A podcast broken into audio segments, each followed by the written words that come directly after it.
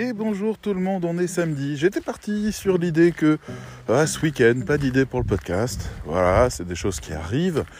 Et en fait, j'ai écouté ben, une émission euh, tout à l'heure, l'émission de Micode qui s'appelle Underscore, que je vous recommande, qui est sur YouTube. Euh, peut-être pas en intégralité, mais en tout cas en podcast, elle est en intégralité. Et euh, c'est l'univers de la tech fait de manière très très cool et assez poussée. Donc c'est super intéressant. Bref. Là-dedans, il y avait une discussion autour de quelqu'un qui vient d'évoluer, euh, qui était développeur et qui est devenu streamer. Et euh, donc une question qui lui a été posée, c'est pourquoi tu es passé du statut de développeur à streamer sur Twitch, euh, à faire ton émission. Qu'est-ce qui fait que tu es passé là-dedans? Et il a répondu l'ennui.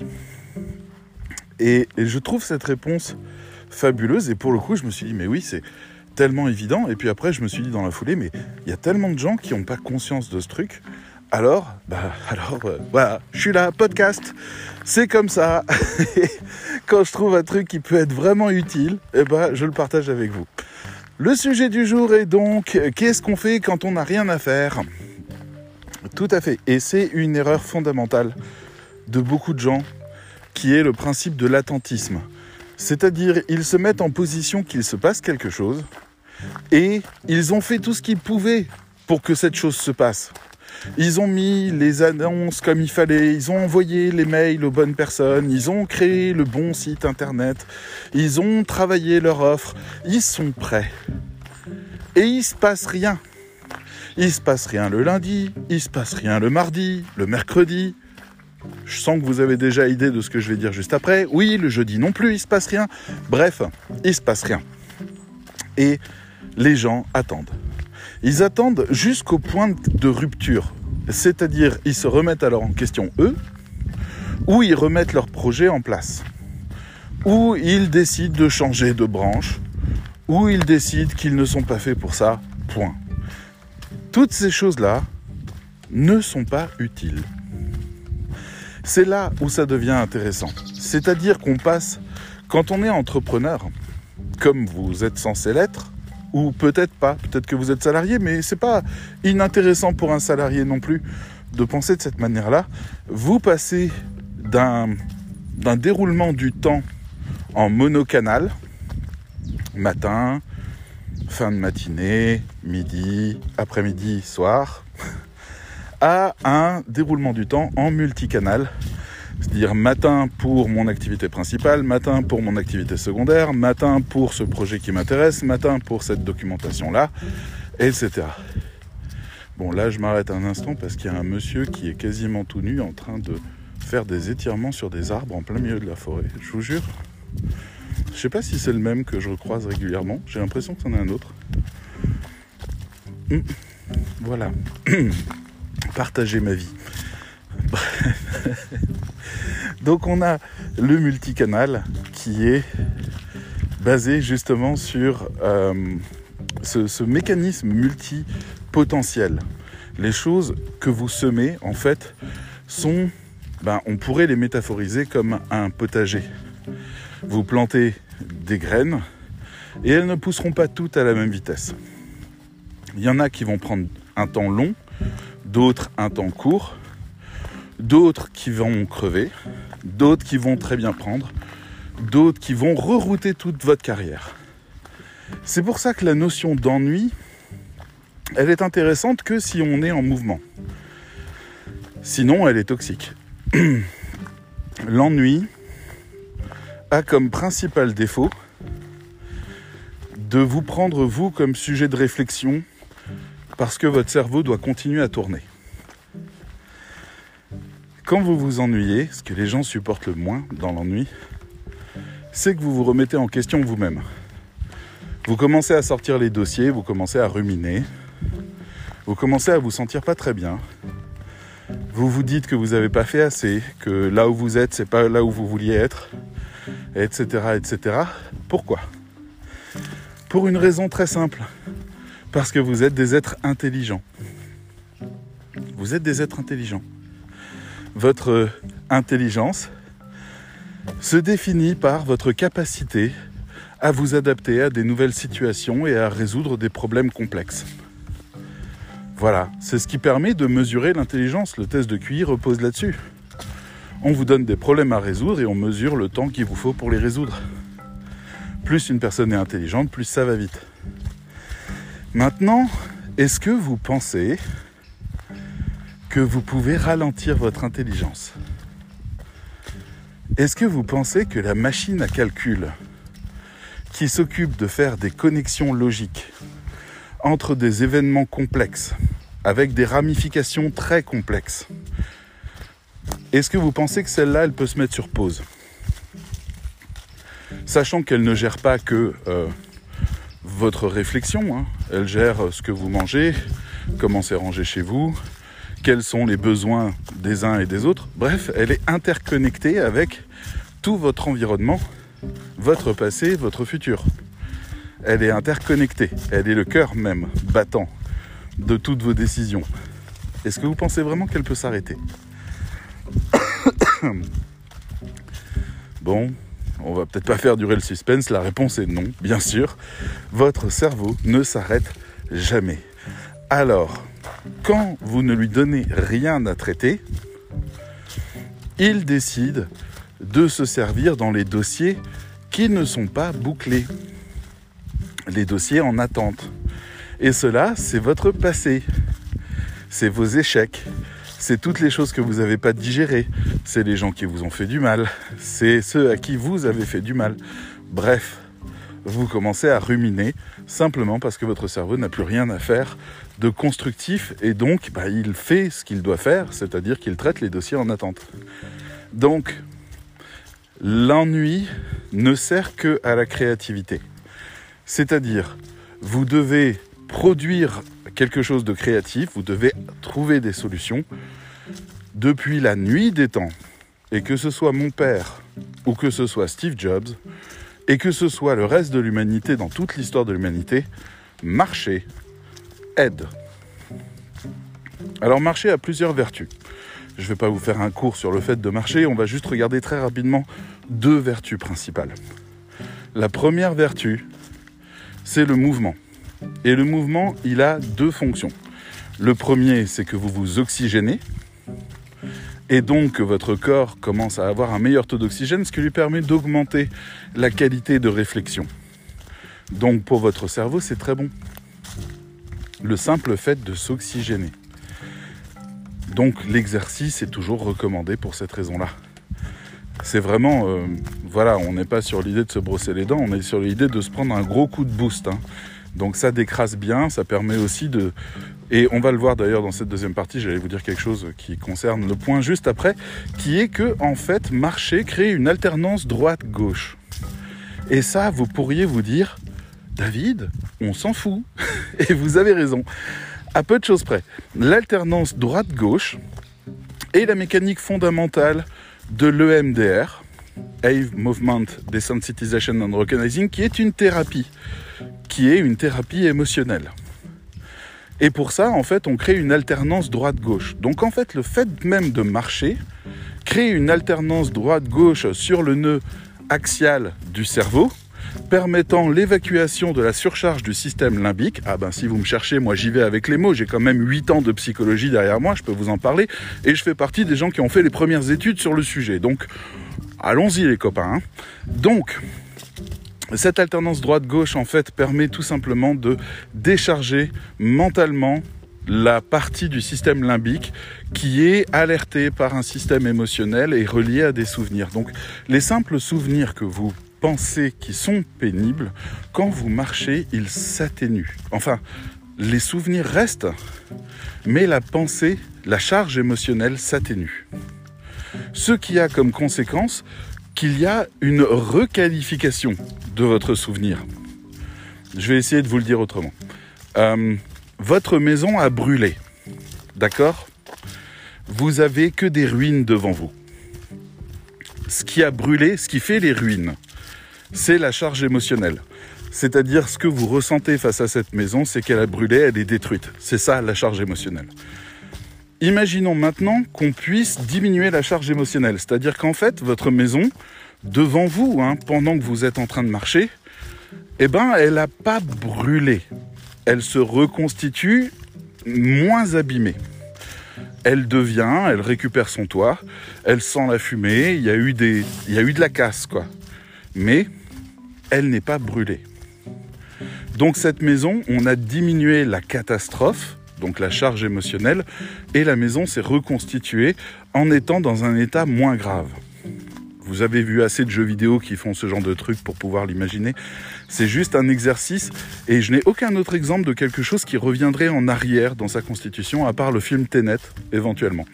Donc cette maison est brûlée mais moins gravement vous continuez à marcher, vous continuez à y réfléchir, sauf que la première fois que vous avez réfléchi à cette maison qui avait brûlé, vous vous dites est-ce qu'au moins je peux récupérer le terrain? Et vous êtes dévasté parce que vous avez perdu tout ce que vous aviez et au-delà de ça, vous n'avez pas l'argent pour reconstituer ce qui a été détruit. C'est terminé. Game over, vous êtes extrêmement malheureux. Mais maintenant, si je vous repose la question face à une maison qui n'a pas brûlé, mais qui a brûlé intérieurement, c'est-à-dire il y a eu des dégâts, mais toute la structure est encore saine, eh ben vous avez d'autres réponses qui apparaissent. Ah oui, mais en fait, euh, ok, je vais réparer les dégâts, ça va prendre un petit peu de temps, je vais repeindre. Et puis on va pouvoir redémarrer quelque chose. Et si on continue encore le nettoyage émotionnel, eh ben la maison n'a pas brûlé du tout. Et là, soit vous continuez votre chemin, soit vous en profitez, sachant qu'il lui arrivait quelque chose à cette maison, mais qu'il n'y a pas de dégâts finalement, pour vous questionner sur la sécurité ou sur le fait que finalement c'est pas très intéressant, vous n'êtes pas si attaché que ça à cette maison. Bref, à vous de réfléchir à ça. Mais ça se requalifie en fonction des dégâts émotionnels, pas des dégâts physiques.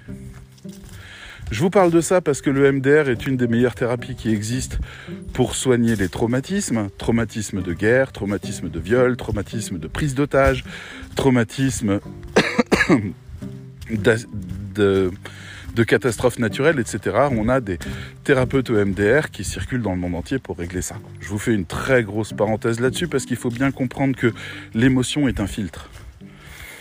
Naturellement, il n'y a pas d'impact aux choses que, que vous vivez. Mais vous fabriquez l'impact, à juste titre, parce que votre système organique est là pour se protéger. Si vous avez vécu des violences de la part de quelqu'un, vous craindrez cette personne ou les circonstances qui ont fait que cette violence est apparue. C'est normal, c'est un système d'alarme.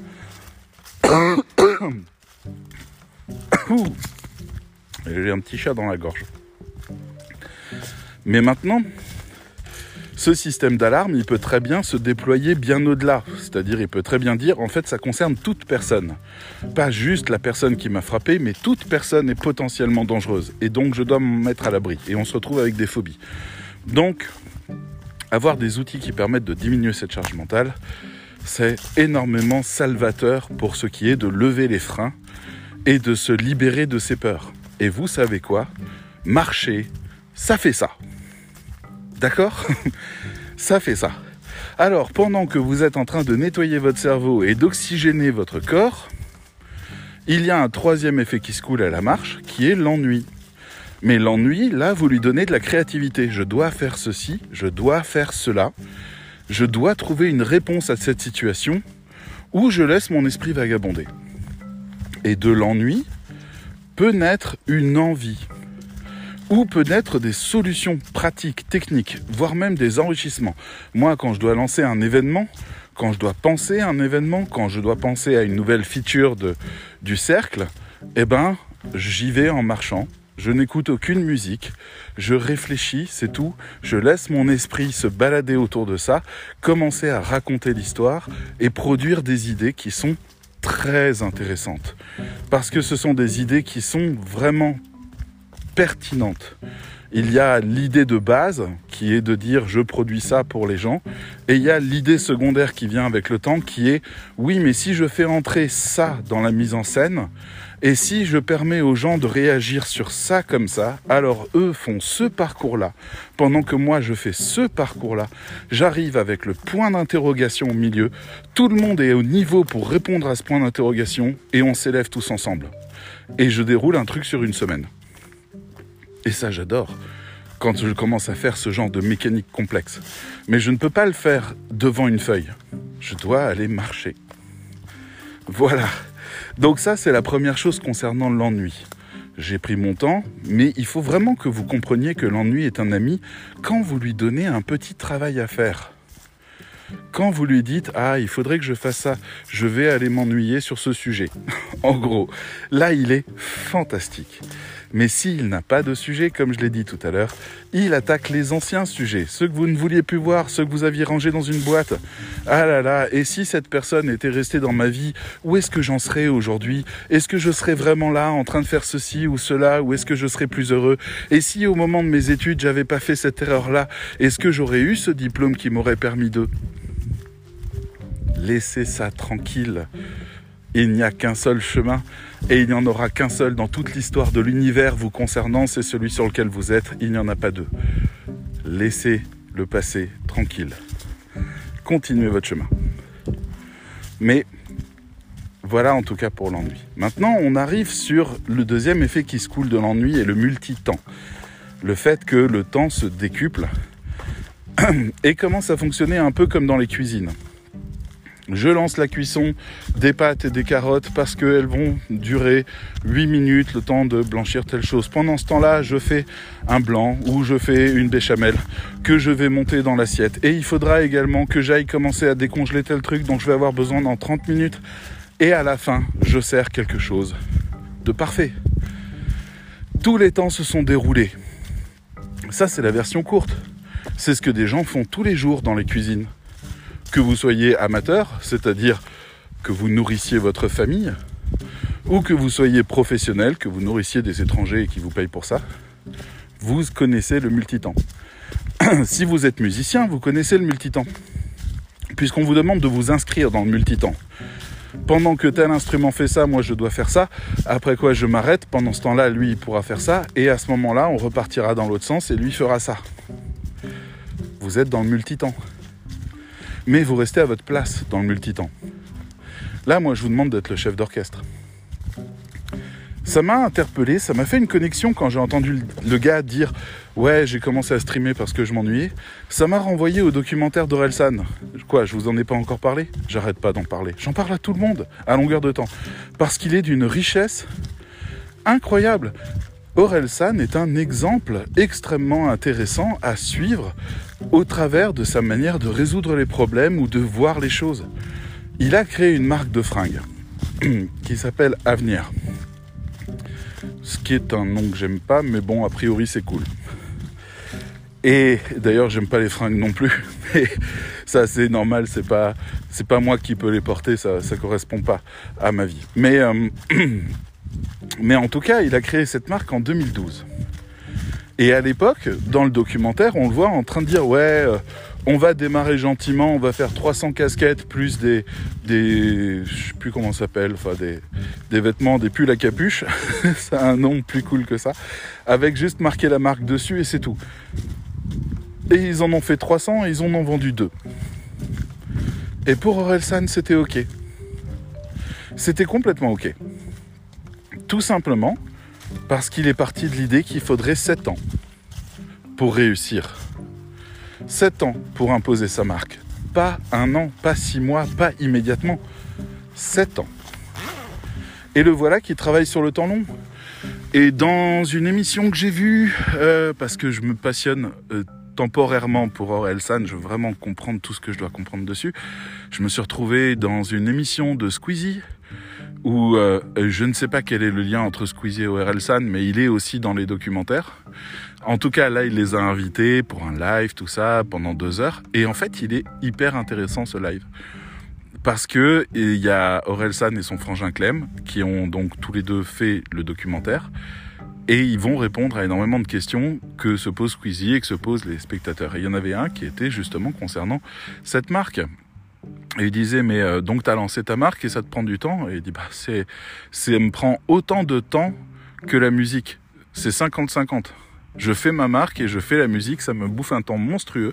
Je me déplace, je rencontre les producteurs euh, de, tissus, je me rencontre les, fabricants, je rencontre les modélistes, je rencontre les stylistes, je travaille avec eux sur des nouvelles collections, je vais faire des partenariats et en fait, il a épousé complètement ce métier de la mode qu'il passionne et qui est aussi important aujourd'hui dans sa vie. Je vous rappelle que Orelsan est numéro 1 français du rap, multimillionnaire grâce à ça, mais il a une autre activité qui est tout aussi forte, et peut-être pas aussi rentable, mais tout aussi forte, qui est sa marque de fringues. Et il est content parce que maintenant, ses fringues se vendent à l'étranger, à Séoul, à, Tokyo, euh, à Londres, à New York. Il, est ravi. Ça se propage. Il, il envisage, en fait, dans un futur plus ou moins loin, de créer des boutiques du nom de sa marque dès que les gammes sont suffisantes, dès que le niveau de production est suffisant, etc. Et donc il travaille aussi avec des ingénieurs sur un concept de recyclage des tissus pour pouvoir permettre de créer une marque vraiment plus écolo, etc. etc. Et, et j'adore le fait qu'il soit parti de l'idée qu'il faudrait minimum 7 ans. C'est génial d'avoir le temps de lancer un nouveau projet. Donc, revenons-en un petit peu à notre sujet de base, Revenons en arrière. J'ai commencé ce podcast en vous disant, voilà, vous avez fait tout ce qu'il fallait pour réussir et rien ne se passe. Et vous attendez le lundi, le mardi, le mercredi, le jeudi. J'ai épargné le vendredi, samedi, dimanche, mais en réalité, vous attendrez aussi.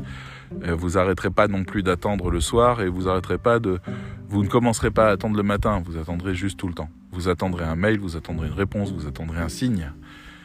Quelque chose. Et en réalité, vous avez tort. Avec tout ce que je viens de vous dire, vous commencez à comprendre la manière de fonctionner d'un entrepreneur. Parce que le jeune Orelsan, là, euh, il est un peu plus jeune que moi. il passe déjà pour un daron, mais il est un peu plus jeune que moi. Le jeune Orelsan, là, il a pigé le truc. Il s'amuse, il explore, il teste. Mais il reste sincère sur tout ce qu'il fait. Des projets, je veux dire, si on regarde ce qu'il a fait, le type, il a fait un groupe, puis il a fait une partie solo où il a sorti deux albums, puis il a fait un film, puis il a créé un groupe à partir du film, enfin créé, il a ressuscité le groupe à partir du film. Ils ont fait au total deux albums, Casseur Flotteur avec Gringe, puis il est revenu, il a fait son album solo. Entre-temps, il a créé une marque de fringues, on parle à peine de ce qu'il a fait sur le web avec toutes les vidéos et tous les trucs, euh, toute l'animation qu'il fait sur les réseaux et compagnie. Euh, il a été le premier sur MySpace. Il a été le premier à faire des vlogs en France. Il a été le premier à amener une nouvelle culture qui a servi tout le reste. Il fait des feats, c'est-à-dire des invitations avec des dizaines de personnes. Là, j'ai redécouvert Oxmo Puccino, j'ai découvert euh, Kerry James, j'ai découvert. Je me rends compte qu'en fait, tous les ans, il fait une dizaine de feats avec plein plein de gens. Donc, il reste hyper connecté même quand il sort pas d'album. Il fait bien sûr des concerts, 300 dates par an, c'est-à-dire tous les jours ou presque. Il est en concert quelque part. Donc ce mec-là est absolument monstrueux dans tout ce qu'il fait. Mais si vous regardez, en fait, à un moment donné, Orelsan, bon, que ce soit dans le discours de, Squeezie ou euh, que ce soit même dans le documentaire, il est clair. Je tente des trucs et si ça marche pas, tant pis. Mais par contre, et ça renvoie au podcast que j'ai expliqué hier, il ne fait pas du good enough. C'est-à-dire, il y va à fond, à fond, à fond, à fond. Quand il a décidé de faire un film, il y avait dans le reportage euh, son, son ami de toujours, Gringe, qui disait il a dit eh, venez, on fait un film. Il est allé dans une librairie, il a acheté quatre livres sur comment écrire un scénario, il les a lus et il a écrit le scénario. Ça devrait vous rappeler Elon Musk de l'autre côté quand il a décidé de faire SpaceX et qu'il est commencé pour aller acheter des livres d'astrophysique. J'adore ces gens-là.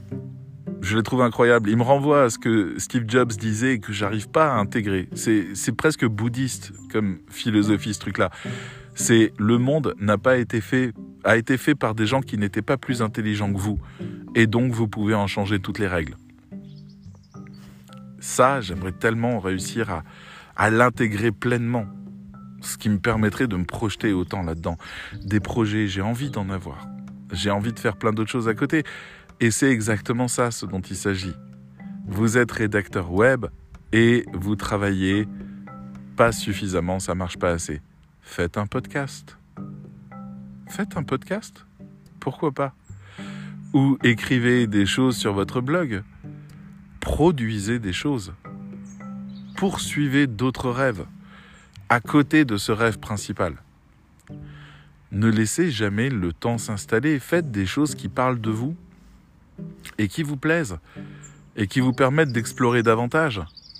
À un moment donné, tout se recoupe. Vous inquiétez pas.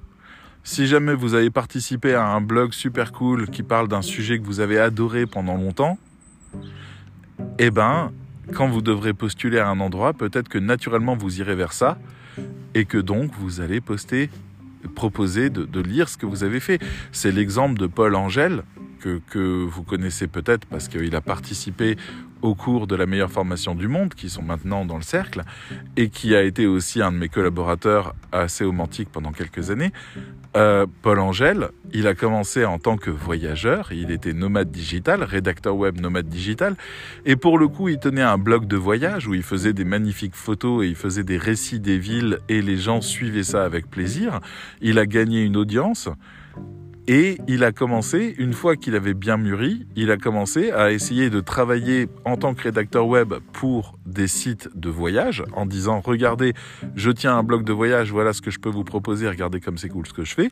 Ça a marché. Et il s'est retrouvé après sur ah, je ne sais pas si c'est le petit futé ou le guide du routard, mais il s'est retrouvé sur un de ses bouquins à écrire un bouquin pour un, pays ou une ville ou une région, je ne sais plus, et à l'explorer de fond en comble pendant plusieurs mois pour pouvoir produire ce document. Et qu'est-ce qu'il fait aujourd'hui? Il détient le podcast de la France Baladeuse, qui est un des podcasts les plus appréciés dans le domaine du tourisme. Et le voilà qui continue son petit bonhomme de chemin, mais tout ça, ça s'est lancé en parallèle les uns des autres. Vous comprenez? C'était en parallèle. Donc, quand vous vous ennuyez, quand vous ne voyez pas ce que vous allez faire par la suite, quand vous sentez que ben, vous êtes tellement dans le guidon qu'il y a votre empreinte du visage dessus, quand vous sentez que ça ne va pas aller plus loin, ou que, que vous ne pouvez rien faire, que vous n'avez pas plus de levier dans l'instant pour accélérer les choses, eh ben faites autre chose. Faites autre chose qui rentre dans la constellation de ce que vous faites.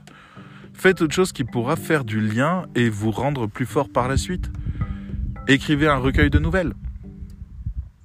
Tous les jours une nouvelle. Ouais, mettez-vous au défi, écrivez tous les jours une nouvelle et arrêtez-vous dans 15 jours. Et quand vous aurez fait ça, eh ben, vous prendrez le temps de relire vos nouvelles, de les corriger, de les améliorer, et puis vous les mettrez sur Amazon à vendre. Ou gratuite. Et vous mettrez sur votre site que vous êtes auteur de nouvelles. Est-ce que vous pensez que ce ne serait pas un plus pour votre euh, potentiel client de savoir que vous avez cette expertise de l'écriture? Alors après, je peux aussi vous dire faites une formation. Ça, c'est la première réflexion que vous devriez avoir, la plus intéressante. Vous savez pas quoi faire cet après-midi? Bon, là, on est le week-end, donc euh, glandouille, hein. mais euh, vous savez pas quoi faire en semaine? Eh ben, prévoyez des heures d'études. Pour ça, vous avez des formations en ligne qui sont gratuites ou qui sont payantes, ou vous avez des gens qui produisent des contenus podcast très intéressants, ou vous avez euh, des, livres que vous pouvez acheter, mais consacrer un temps d'étude tous les jours à côté de votre temps de travail. Voilà. Et pourquoi pas commencer sur les sujets qui vous questionnent, comme par exemple la prospection. Comment faire pour améliorer la prospection? Et vous allez continuer à progresser de cette manière-là. D'accord?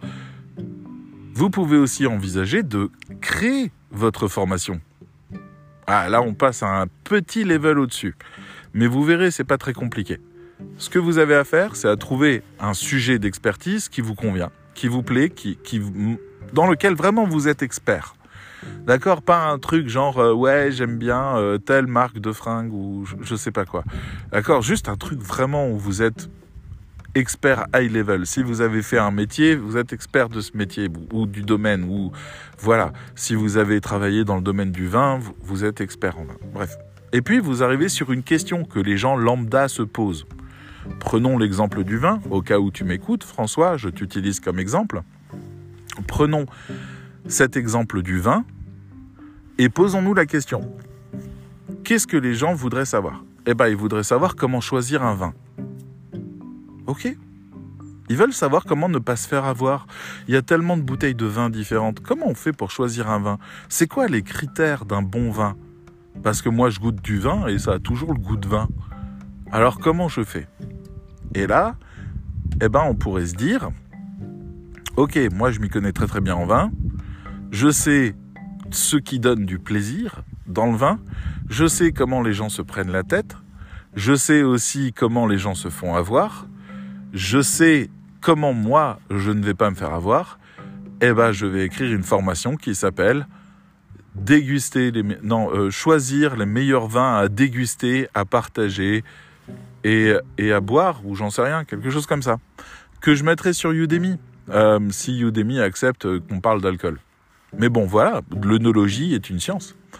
Donc, je commence à écrire mon truc et je me dis ok je vais me faire un petit canevas euh, qui est donc euh, ben, comment je vais enseigner ça à quelqu'un? Première question on commence par le très grand général qu'est-ce que le vin? Voilà on, va répondre à cette question là puis après c'est quoi le marché du vin actuel? Après en gros comment je m'y retrouve dans les vins? La cartographie des vins les, choses qui font une différence après les saveurs et puis après on va se balader sur les grands domaines, ou la manière de produire, ou les différents éléments. Bref, je peux faire ça. Et là, vous me direz, ok, mais c'est un peu chiant. Ok, alors on peut prendre un chemin totalement différent. Et on peut réfléchir en se disant, je pars du problème de la personne. Première vidéo, au secours, j'ai acheté une bouteille 30 euros et elle est dégueulasse. Je fais une vidéo qui répond à ça. Puis j'enchaîne sur une autre vidéo qui va être à moins de 10 balles, quels sont les vins par lesquels il faudrait commencer. Et puis je fais une troisième vidéo qui est je goûte des vins et je vous explique pourquoi ils sont bons ou pas. Après quoi, je vais aller sur la culture du vin, comment briller avec un vocabulaire sympa. Et après quoi, je vais faire un truc sur comment on décrit un vin pour être sûr de pouvoir le retrouver ou comment on identifie un vin qui nous plaît. Et là, je fais que répondre aux questions que les gens se posent. Pour le coup, j'ai un canevas et je peux à ce moment-là prendre une vidéo, donc un appareil genre un smartphone. Je vais, parce que je suis soucieux du son et que tout le monde ne peut pas se payer des téléphones avec des super micros, je vais acheter deux choses. Juste deux choses, minimum. Hein une chose minimum, deux de préférence, trois si vraiment vous avez envie de faire les choses bien. Première chose, je vais acheter un micro, ce qu'on appelle un lavalière. Le coût est de 60 euros environ pour un Rode euh, qui s'appelle le Lave quelque... Smart Lave, je crois. Donc voilà, c'est un petit truc qui se branche directement dans le téléphone et qui donne un son pro, tout simplement, un son absolument nickel. On l'accroche au niveau de la cravate. Terminé, on a un super son avec son téléphone. Super. Deuxième chose, je vais acheter un pied photo. Ça coûte entre 10 euros et 100 euros, à vous de voir, mais si c'est pour tenir un téléphone, mettez le moins possible du moment qu'il s'élève suffisamment pour que vous puissiez faire l'angle que vous voulez. D'accord? Juste parce que sinon vous allez galérer à mettre des bouquins, etc. Là, comme ça, vous serez bien. Ok? Et la troisième chose, ça c'est pour ceux qui veulent, je vais acheter deux lumières ou alors vous les avez chez vous. Je vous ai dit que ce n'était pas indispensable. Deux spots lumière que vous allez pointer vers le plafond à droite et à gauche de vous, de manière à ce qu'il y ait une lumière naturelle qui vienne sur vous et que vous ayez donc toujours une super bonne lumière. Là, vous avez un très bon son, une bonne lumière, une bonne caméra. Vous pouvez lancer le tournage. Après, qu'est-ce que vous faites? Eh bien, vous lancez la caméra, vous lisez la question et vous répondez à la question avec les notes que vous avez prises. si vous voulez faire les choses un petit peu mieux, vous pouvez utiliser un logiciel de montage pour pouvoir mettre des panneaux avec du texte pour pouvoir accompagner le cours. Mais je trouve que ça sert à rien du tout parce que les gens ils prennent pas de notes, euh, pas plus que ça, et surtout parce qu'il n'y a pas vraiment besoin de ces choses-là.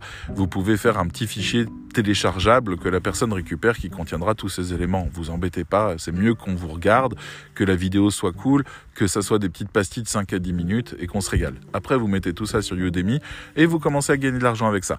Et après, quand vous avez fait ça et que vous vous êtes bien amusé, eh ben, vous rajoutez le lien sur votre site internet en disant en plus de rédacteur web, je suis aussi formateur. J'ai fait une formation sur le vin. Voilà. Juste pour vous dire que je ne suis pas que rédacteur web. Et puis après, j'ai écrit un truc. Je me souviens d'un... Je crois que c'est Arnaud qui faisait ça. C'était il y a quelques années, à une époque où on travaillait ensemble. Euh, Arnaud, il m'avait contacté, il m'avait envoyé un truc en disant Tiens, j'ai écrit une méthode pour arrêter de fumer avec la cigarette électronique. Et j'étais euh, surpris qu'il m'envoie un bouquin pour euh, postuler chez moi dans mon agence. C'était bien. voilà, pour le coup, en fait, c'est vachement sympa. Et puis, euh, c'est impressionnant quand quelqu'un sort un livre. Il y a Magali, par exemple, Magali Badolo, que vous croisez régulièrement. Euh, Magali qui a sorti un bouquin à l'attention des, euh, des personnes dans le domaine hospitalier, des, des, des patients qui vont être opérés. Toute la partie explicatoire, parce qu'elle est infirmière et qu'elle voulait aider sur ce domaine-là. Et donc, en fait, elle a fait ce document-là. Et eh ben, c'est important pour les gens. Ça, dit que vous débordez du cadre, que vous êtes créatif en plus, que vous êtes rigoureux, que vous savez faire des choses de bonne qualité, surtout quand votre bouquin commence à être recommandé par des institutions importantes, en disant oui, il y a ce petit livre-là, on vous le recommande, il est vraiment bien fait, il a été écrit par une infirmière. Elle, elle le donnait gratuitement, il a parti à 10 000 exemplaires. Voilà, vous pouvez faire des vidéos YouTube, vous pouvez faire des streams, vous pouvez faire même ce que je vais faire dans une semaine dans un groupe de, du cercle, un groupe de Facebook du cercle. Euh, on va faire une émission de deux heures. Vous pouvez créer un groupe sur Facebook, je vous en donne le conseil. Hein. Vous pouvez créer un groupe sur Facebook sur une thématique que vous aimez et inviter les gens après en, dans les rooms, vous savez, les, les salons audio, vidéo, euh, dans lesquels tout le monde peut se connecter pour parler en même temps. Et vous pouvez faire donc des rendez-vous que vous pouvez filmer, enfin filmer dans le sens où Facebook va enregistrer ça et diffuser en direct et garder après l'archive dans le groupe. Ce qui fait que vous pouvez avoir un groupe hyper dynamique comme ça où des gens qui adorent le sujet sur lequel vous êtes vont venir discuter avec vous et, vont vous connaître. Vous allez développer énormément de réseaux avec ça, simplement parce que vous allez rencontrer des vrais gens. Qu'est-ce qu'on peut faire d'autre quand on s'ennuie et qu'on attend le client? Euh, Bon, vous pouvez faire le site internet, c'est certain. Vous pouvez rajouter une formation sur votre site internet. Formation sur comment vous passez commande. Ça, c'est quelque chose, j'adorerais le voir. Il y a tellement de rédacteurs qui ne le font pas. On arrive sur un site internet et on voit, je suis rédacteur web, voilà mes qualités, voilà ce que je peux vous apporter. Et si vous voulez en savoir plus, je vous propose une mini formation de 30 minutes en trois vidéos de 10 minutes qui vont tout vous expliquer sur comment ça fonctionne. On clique et puis on voit quelqu'un qui nous explique des trucs vachement cool, qui a l'air vraiment à l'aise, qui a l'air vraiment bien, et qui rigole, et qui, voilà, et, qui nous explique des trucs qui vont être vraiment bien. Eh ben ça, je suis sûr que c'est un, un convertisseur maximal, ce truc-là. Donc on peut travailler sur des nouveaux outils de conversion. On peut intégrer des équipes. On peut se dire, tiens, au fait, est-ce qu'il y a des gens qui se regroupent pour ces projets-là?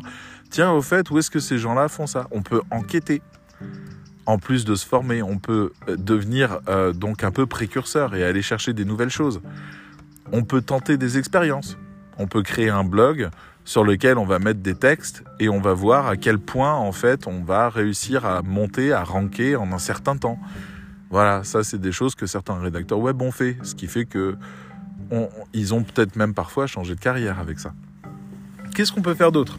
Si vous êtes sur Tumult, allez-y, hein, mettez-moi les commentaires euh, que je regarde un petit peu ce que vous, vous avez en tête par rapport à moi. Mais euh, vous pouvez bien sûr sortir avec des amis aussi. Hein. Vous pouvez aller dans une association. Vous pouvez... Euh, bref. En réalité, on est dans un cas où si vous restez en mouvement, que ce soit pour votre activité principale ou des activités secondaires, vous multipliez les chances qu'il se passe quelque chose. J'ai regardé ce matin une émission de Tony Fadel, avec Tony Fadel. Alors Tony Fadel, c'est le papa du, euh, de l'iPod et de l'iPhone et de Siri et de Nest. Enfin non pas de Siri, de Nest, euh, donc le, thermostat Nest qui a fait énormément de bruit aussi. et si on en parle de lui aujourd'hui, c'est parce que l'iPod a 20 ans, le premier. Il est sorti en 2001, il a 20 ans. Et euh, Et donc Tony Fadel, en fait, on lui a dit mais comment vous êtes arrivé sur le projet de l'iPod? Il dit bah en fait je travaillais sur un truc un peu similaire à ça, mais on n'arrivait pas à trouver les financements, on coinçait sur des problèmes techniques, c'était la merde. Et j'en ai parlé à un copain au resto qui m'a dit ah mais tu devrais pas rester là-dessus, tu devrais chercher à rentrer dans une grosse boîte et à ramener ton projet, ça serait mieux. Et il se trouve que le copain, le lendemain, déjeunait avec quelqu'un d'Apple où ils étaient à l'époque que 3000 hein, chez Apple, ils sont 200 000 aujourd'hui, hein, donc c'était une beaucoup plus petite boîte, et qui lui disait ouais on cherche des gens euh, qui s'y connaissent en, en, audio et parce qu'on a envie de sortir un produit vraiment cool, mais on sait pas le faire, euh, et il a dit bah en fait j'ai dîné, j'ai déjeuné hier avec quelqu'un qui fait ça et qui cherche un job.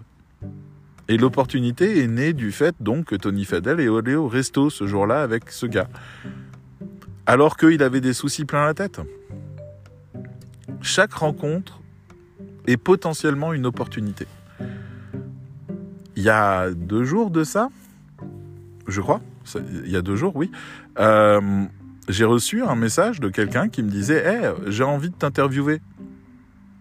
Alors c'est Elliot, et Elliot, il est très très cool, mais on se connaît juste de loin, parce qu'on ça fait 4-5 euh, ans qu'on est plus ou moins toujours copains sur les réseaux, qu'on suit l'actualité de l'autre, mais je je suis pas sûr qu'on ait beaucoup discuté ensemble, si ce n'est dans des commentaires et des trucs comme ça.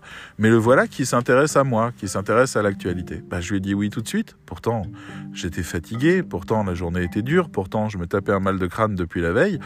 J'ai dit oui l'opportunité, l'opportunité de discuter avec Elliot, l'opportunité qu'il existe peut-être une archive, euh, je dis bon, il va exister une archive de, cet échange, et je ne sais pas qui va regarder ça, mais c'est autant d'opportunités qui s'ouvrent.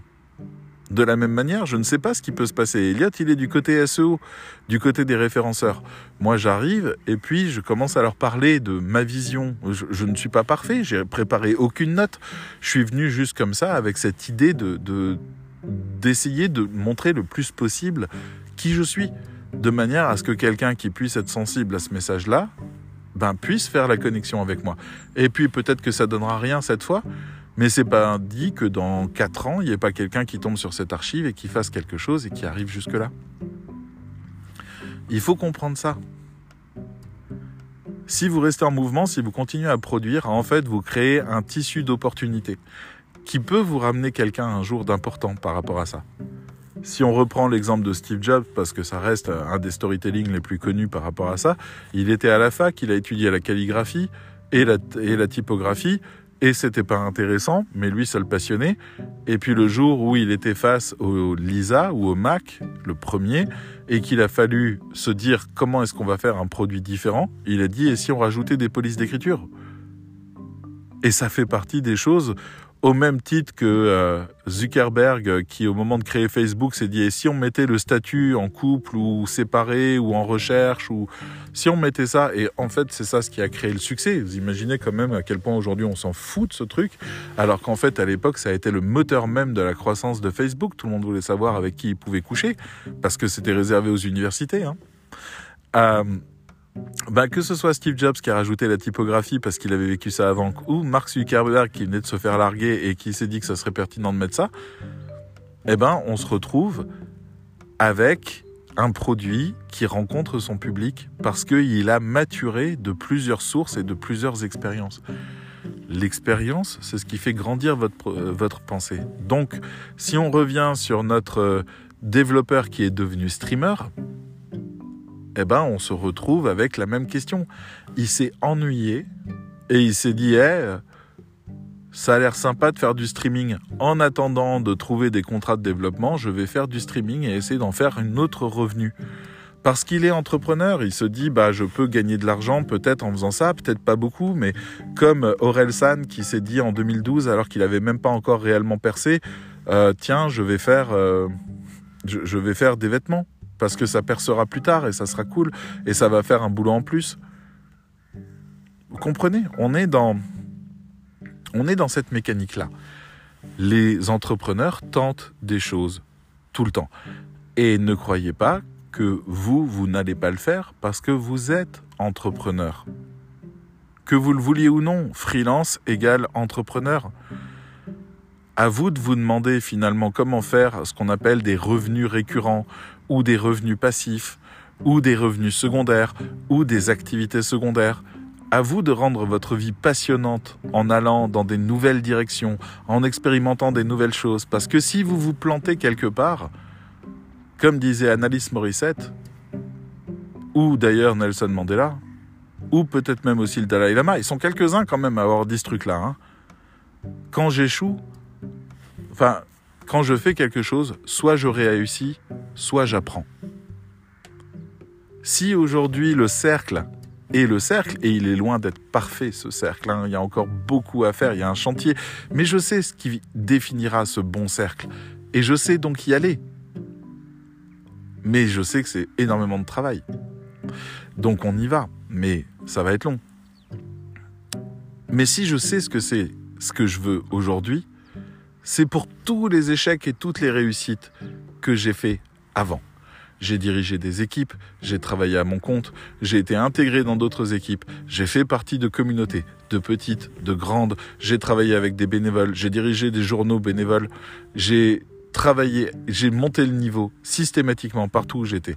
Et là, aujourd'hui, je me retrouve avec la meilleure des pâtes à modeler, ma communauté, à laquelle je vais pouvoir me donner à 1000% avec tout ce que j'ai appris avant de toutes mes réussites et de tous mes échecs. Et là, vous commencez à comprendre que ce soit vous former ou que ce soit expérimenter ou que ce soit apprendre ou que ce soit découvrir, eh ben le fait d'être en mouvement, c'est ce qui vous enrichit et vous rend meilleur et vous rend plus malin par rapport à des situations, pas plus intelligent. Votre cerveau, il continue à résoudre des problèmes, mais dans sa banque de solutions potentielles possibles, vous avez rajouté un grand nombre d'options parce que vous les avez expérimentées en attendant que quelque chose se passe. Voilà, accomplissez des choses, mettez des choses au monde, devenez plus formé, plus clair, plus limpide sur ce que vous faites. Ayez une vision qui tient, expérimentez-la, confrontez-la, discutez avec des gens. Si vous voulez en savoir plus, créez un podcast qui vous permet d'interviewer les gens. Vous croyez que c'est compliqué? Le podcast, je l'ai fait sur Zoom avec Elliot. Tout le monde a Zoom. Il y a un bouton enregistré. C'est tout ce dont vous avez besoin. Allez demander audience auprès des personnes qui vous intéressent en leur proposant un podcast et allez leur poser les questions qui vous intéressent et grandissez. Ayez du chien ayez de l'audace.